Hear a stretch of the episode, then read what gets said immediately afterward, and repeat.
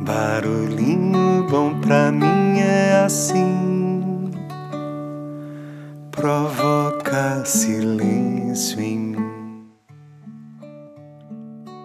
Hoje eu quero compartilhar mais uma metáfora dessa pastinha especial que eu tenho no computador com algumas coleções e que eu não faço ideia quem é o autor.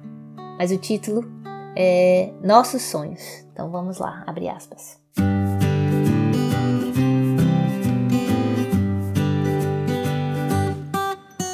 Ele era um jovem que morava no centro-oeste dos Estados Unidos. Por ser filho de um domador de cavalos, tinha uma vida quase nômade, mas desejava estudar. Perseguia o ideal da cultura. Dormia nas estrebarias, trabalhava os animais fogosos e nos intervalos à noite ele procurava a escola para iluminar a sua inteligência. Em uma dessas escolas, certa vez o professor pediu à classe que cada aluno relatasse o seu sonho, o que desejariam para suas vidas. E o jovem, tomado de entusiasmo, escreveu sete páginas. Desejava no futuro possuir uma área de 80 hectares e morar numa enorme casa de 400 metros quadrados. Desejava ter uma família muito bem constituída, Tão entusiasmado estava que não somente descreveu, mas desenhou como ele sonhava a casa, as cachoeiras, os currais, o pomar, tudo nos mínimos detalhes.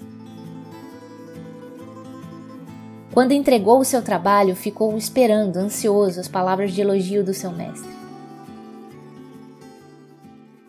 Contudo, três dias depois, o trabalho lhe foi devolvido com uma nota sofrível. Depois da aula, o professor o procurou e falou: O seu é um sonho absurdo. Imagine, você é filho de um domador de cavalos. Você será um simples domador de cavalos. Escreva sobre um sonho que possa se tornar realidade e eu lhe darei uma nota melhor. E o jovem foi para casa muito triste e contou ao pai o que havia acontecido. E depois de ouvi-lo com calma, o pai lhe afirmou: O sonho é seu, meu filho. Faça o que quiser. Essa decisão é sua. Persistir nesse sonho ou procurar outro, enfim. E o jovem meditou e no dia seguinte entregou a mesma página ao professor.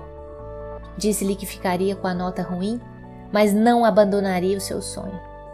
Essa história foi contada para várias crianças pelo dono de um rancho de 80 hectares, uma enorme casa de 400 metros quadrados e uma família muito bem constituída, próximo de um colégio famoso dos Estados Unidos, o qual empresta para as crianças pobres passarem os seus fins de semana. Depois de terminar a história, o dono do rancho revelou ser o jovem que teve a nota ruim mas não desistiu do seu sonho.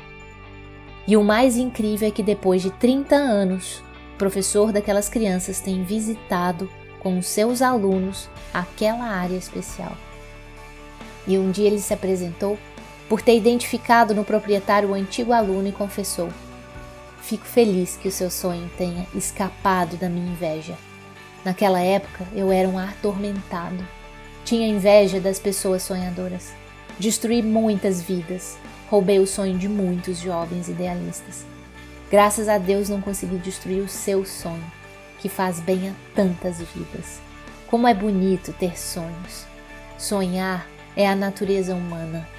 Tudo que existe no mundo um dia foi elaborado, pensado, sonhado e meditado por alguém. Antes de ser concretizado em cimento, mármore, madeira ou papel, foi simplesmente um sonho. Fecha aspas.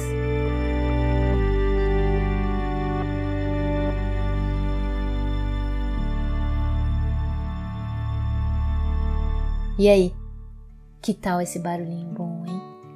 E o quanto você protege, cultiva e acredita nos seus próprios sonhos já parou para pensar que para realizar um sonho basta que alguém acredite nele?